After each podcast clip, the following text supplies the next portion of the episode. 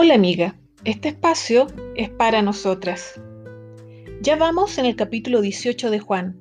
Recién Jesús había estado orando al Padre e intercediendo por nosotras. ¡Qué maravilloso! Más aún cuando leemos que acostumbraba a hacerlo. ¿No es grandioso saber que Jesús oró por ti hace dos mil años atrás? Sabía que no podíamos solas. Y como ya vimos, sigue intercediendo por ti y por mí. Pero se venían escenas indescriptibles, los dolores más fuertes, la traición y el abandono. Lo conmovedor de todo esto es que Jesús no tenía que salvarse de nada. No debía morir en la cruz ni pagar ninguna deuda. No era culpable de nada. Aún así decidió ofrecer su vida por amor a nosotras. Cada paso que dio camino al Gólgota pronunciaba mi nombre y el tuyo fue tomado como prisionero en el huerto de Getsemaní, porque en el huerto del Edén hicimos mal las cosas. La rebeldía contra Dios lo hizo presentar un nuevo plan, uno que sea definitivo, uno que sea para siempre, como dice el autor de Hebreos. Dice Juan que cruzó el valle del Cedrón sabiendo lo que se venía. Su agonía precedió incluso su captura. No solo era dolor físico, sino sufrir la traición de su amigo, de su igual, como lo nombra el salmista, quien lo entrega por 30 piezas de plata.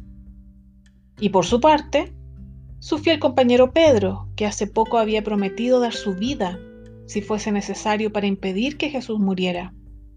Ahora estaba calentándose en una fogata, mirando a Jesús de lejos y negándolo tres veces, tal como lo había predicho Jesús todos se asustaron, todos se escondieron. Cuando leemos las profecías que anticiparon este suceso, cinco siglos antes o más, describen con exactitud lo que sucedería y ninguna nos deja la duda del gran sufrimiento por el que Jesús debió pasar. Atravesó el Valle del Cedrón para rescatar nuestro corazón y para que seamos libres.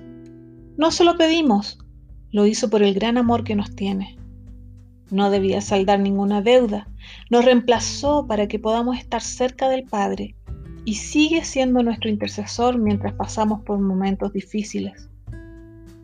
Jesús ya conoce todo tipo de sufrimiento, lo vivió todo siendo persona y nos comprende muy bien cuando estamos pasando por algo parecido. ¿Quién más nos puede comprender como Él? El profeta Isaías lo describe como hombre de dolores, experimentado en quebrantos.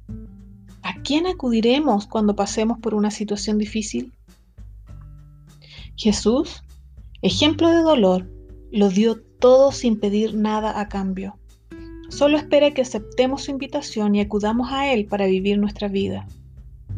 Amiga, hoy es tiempo de hacer tuya esa invitación Gracias al dolor de Jesús podemos estar cerca del Padre y eso no solo nos hace hijas, sino princesas, su especial tesoro.